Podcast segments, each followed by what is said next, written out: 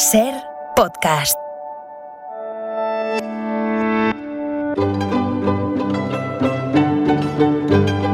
En la ventana acontece, que no es poco, un relato personal de la historia con Nieves con Costrina, cadena Ser.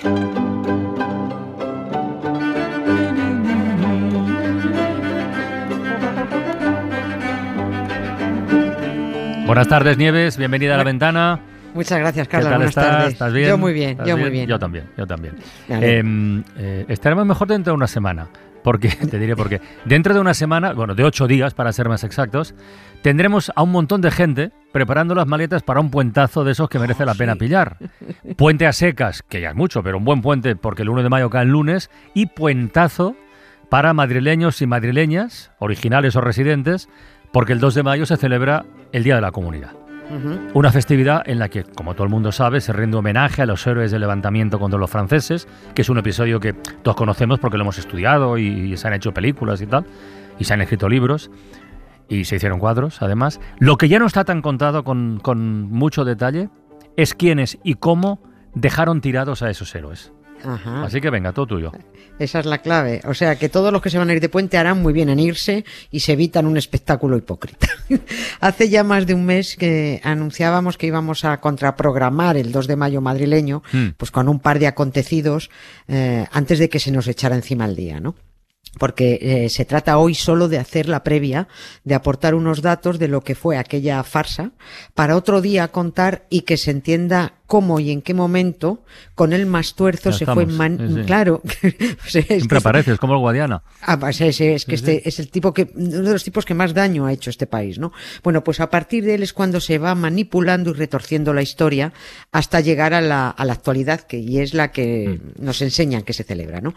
Yo creo que está bien conocer este, este asunto a priori para que cuando los de siempre, incluidos medios de comunicación, empiecen con los tópicos de todos los años, que si los héroes, que si los franceses, que si los fusilamientos, que si Daoiz y Velarde, bueno, pues al menos los que estén un poquito informados puedan levantar la ceja como Nadal, así, y decirles a los militares, a los políticos y a los curas que estarán haciendo el paripé en la Puerta del Sol, les dirán eso de tú a mí no me la pegas. En fin, esos informados ya sabrán que estas tres especies faunísticas mencionadas, ejército, políticos e iglesia, fueron los mayores traidores a los madrileños que se levantaron aquel 2 de mayo. A la cabeza de toda esta fauna estaban las prendas mayores del reino, claro, los Borbones, los mayores traidores. El 2 de mayo madrileño es eh, claro ejemplo de lo que decía Goebbels. O sea, tú repites mil veces una mentira y ya está, la conviertes en verdad, ¿no? Sobre todo cuando cuentas con la enorme ventaja de que el de enfrente y hasta los mismos que participan en la celebración, pues desconocen de qué, de qué va la vaina, ¿no? Vamos a demostrar que lo que se hace cada 2 de mayo en la Puerta del Sol es una de las más hipócritas conmemoraciones de este país, que tiene unas cuantas, este país tiene unas cuantas, ¿no? Pero esta es especialmente gorda. Es lo que llamó Tony Martínez, que tengo ap- apuntada esta palabra, el aplauñalamiento. Ah, es verdad. Sí, aplauñalan y aplauñalan, que es aplaudir a los mismos que primero apuñalaron. Ahora que vamos despacio, ahora que vamos despacio, vamos a contar mentiras, tralara, vamos a contar mentiras, tralara, vamos a contar mentiras. Por el mar corren las liebres, por el mar liebres, por el monte las sardinas, tralara, por el monte las sardinas, tralara, por el monte las sardinas. Entonces se puede decir que lo que se celebra el 2 de mayo es una verdad a medias o, o una medio mentira. Tú eliges. Sí, Da, da lo sí. mismo. Bueno, voy a elegir como dirían Hernández y Fernández, que decían eso de, y yo aún diría más. Yo aún ¿no? diría más, sí, es, verdad. sí, es una gran mentira para ocultar la parte más importante de la información, que es precisamente la que pone de relevancia la gran traición. Si Daoíz, Velarde y Ruiz, que son los tres oficiales masacrados junto con un, su puñado de soldados, pudieran salir de sus tumbas y ver la farsa que montan en la Puerta del Sol, los mismos que los traicionaron, estos se liaban a bayonetazos y ahí no quedaba una política, un cura ni un general vivo. ¿eh? Fue el ejército español el que, cumpliendo órdenes de la Junta de Gobierno, órdenes de los Borbones, se negó a prestar auxilio a los madrileños y son los que dejan tirada a la pequeña guarnición del Parque de Artillería de Monteleón, los de Daoíz Velarde y Ruiz, ¿no? La orden, la orden en realidad la da Murat, el, el, mandamás francés, pero es que los Borbones han dado a su vez la orden de que todo el mundo obedezca a Murat. Luego es lo mismo, ¿no? Son los Borbones al final. Bueno, pues la orden de los Borbones era que todo el ejército permaneciera acuartelado Nada de molestar a los franceses, todo el mundo quieto. La bronca que montan los madrileños, además, estuvo perfectamente orquestada, no fue de espontánea nada, ¿no? Estuvo orquestada y además solo se levanta una parte de los vecinos, los de los bajos fondos, los más desgraciados y los más desinformados, ¿no? Por eso los franceses, cuatro horas después de que empiecen los madrileños a quemar contenedores, tienen la manifestación controlada. Así es que eso fue, fue una algarada, ¿no? Durante esa mañana del 2 de mayo, los políticos en casita, los nobles en casita, los curas en casita y el ejército acuartelado. Tres mil hombres acuartelados y los tolais de los madrileños recibiendo leña. Entonces los del cuartel de Monteleón, eso es lo que hacen es saltarse la orden de permanecer acuartelados y sin actuar. Esto es claro, la orden. Claro, estos ah. son los que estos son los únicos que dicen, pero hombre, ¿cómo vamos a estar mano sobre mano mientras los franchutes masacran a los ciudadanos? Son ellos, los del cuartelillo de Monteleón, con sus tres oficiales, Daoíz, Velarde y Ruiz, y su puñadito de soldados, los que desoyen la orden de permanecer acuartelados, mm, de permanecer inactivos, pero por un sentido patriótico y creyendo además que el resto del ejército pues, pues, va a salir a defender a la ciudadanía y a luchar contra el invasor francés, ¿no? Pero claro, hicieron mal las cuentas, ¿no? Y todos los demás cuarteles de Madrid y alrededores no movieron un dedo. Por eso los franceses sofocan la bronca en nada menos, ¿no? Al día siguiente se producen los fusilamientos de los detenidos, famoso cuadro, tenemos ahí a Goya, ¿no? Y el ejército continúa tomando cafelitos en los cuarteles sin moverse. El 4 de mayo los franceses siguen fusilando y el ejército sigue con sus cafelitos en los cuarteles. Claro, si Daoíz Velarde y Ruiz vieran en 2023 a los militares que se van a poner firmes el 2 de mayo en la Puerta del Sol con su uniforme recién sacado del tinte y ahí sus medallitas abrillantadas, poniendo coronitas de laurel con banderitas de España bajo la placa donde pone a los héroes del 2 de mayo, pues mira, eh, no sé, yo lo más suave que los llamarían sería algo que no puedo decir un cretino, un estúpido, un rudo y un paparote. Un mequetrefe, un cansino, un cenutrio, un mendrugo, un inculto y un zote. Una ladilla, un membrillo, un burdo, palurdo y un triste ignorante. Un pitrafilla, un pardillo, un tonto del culo y un inelegante. Un cebollino, un pegote, un estorbo, un huevón, un lechuzo y un trasto.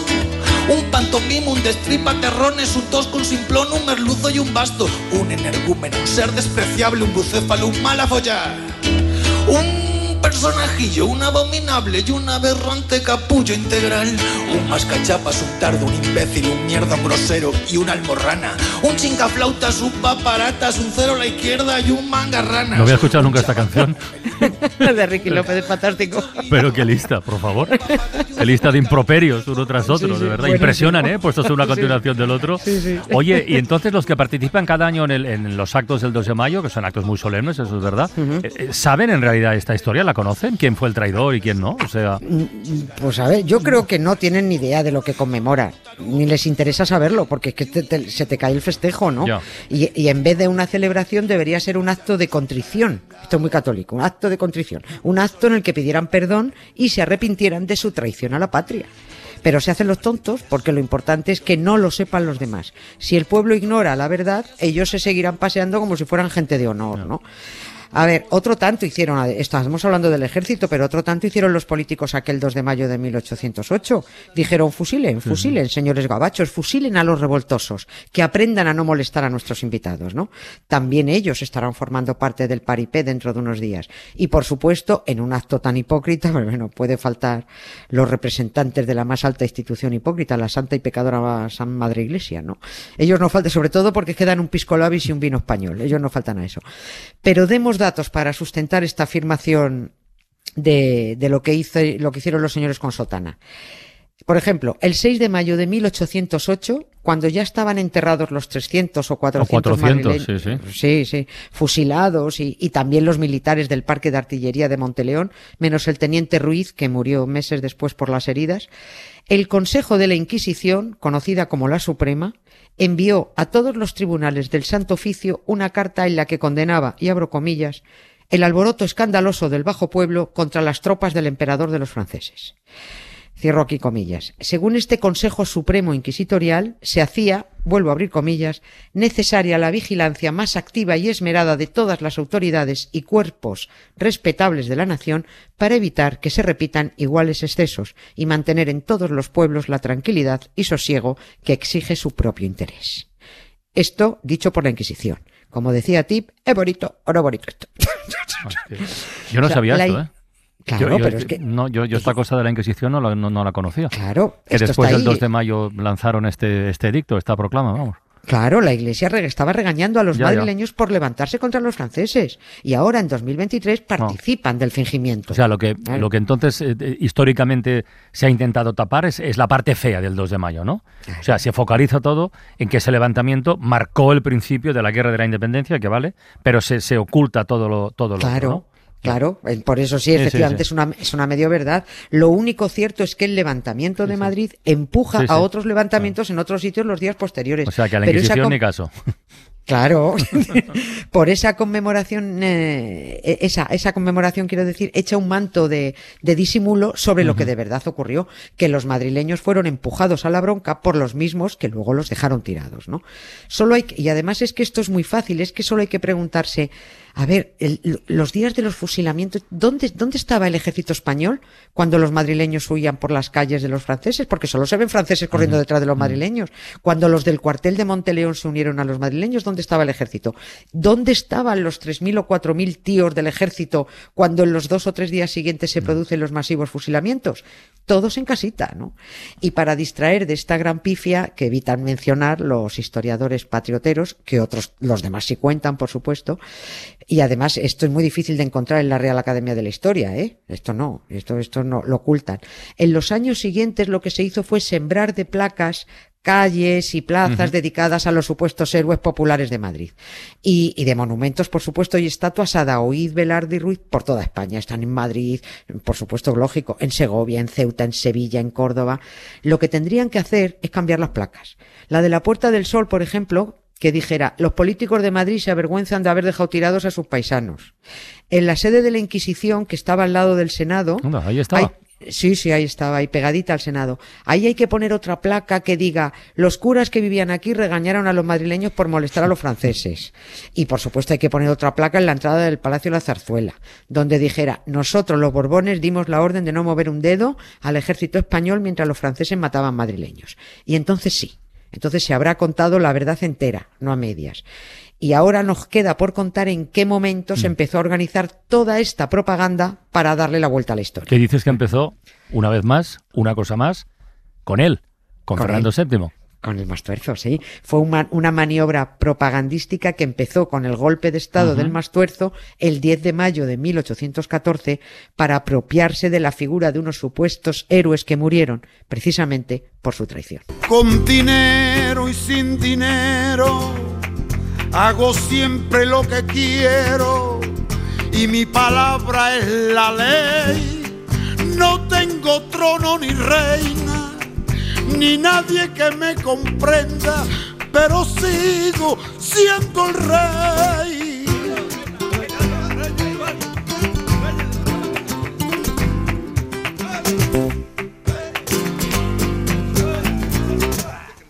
Hay una piedra en el camino, me enseñó que mi destino era rodar y rodar.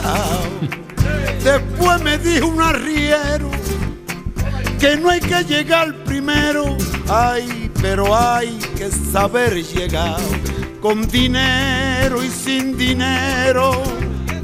Hago siempre lo que quiero y mi palabra es la ley. De casualidad estar hablando estos días del rey, de otro rey, de otro rey. De, otro, rey. Está muy bien, muy bien. Pues nada, Nieves, hasta el próximo lunes a descansar. Hasta, el lunes seguiremos contraprogramando. Un, beso, adiós, adiós. Para no perderte ningún episodio, síguenos en la aplicación o la web de la SER, Podium Podcast o tu plataforma de audio favorita.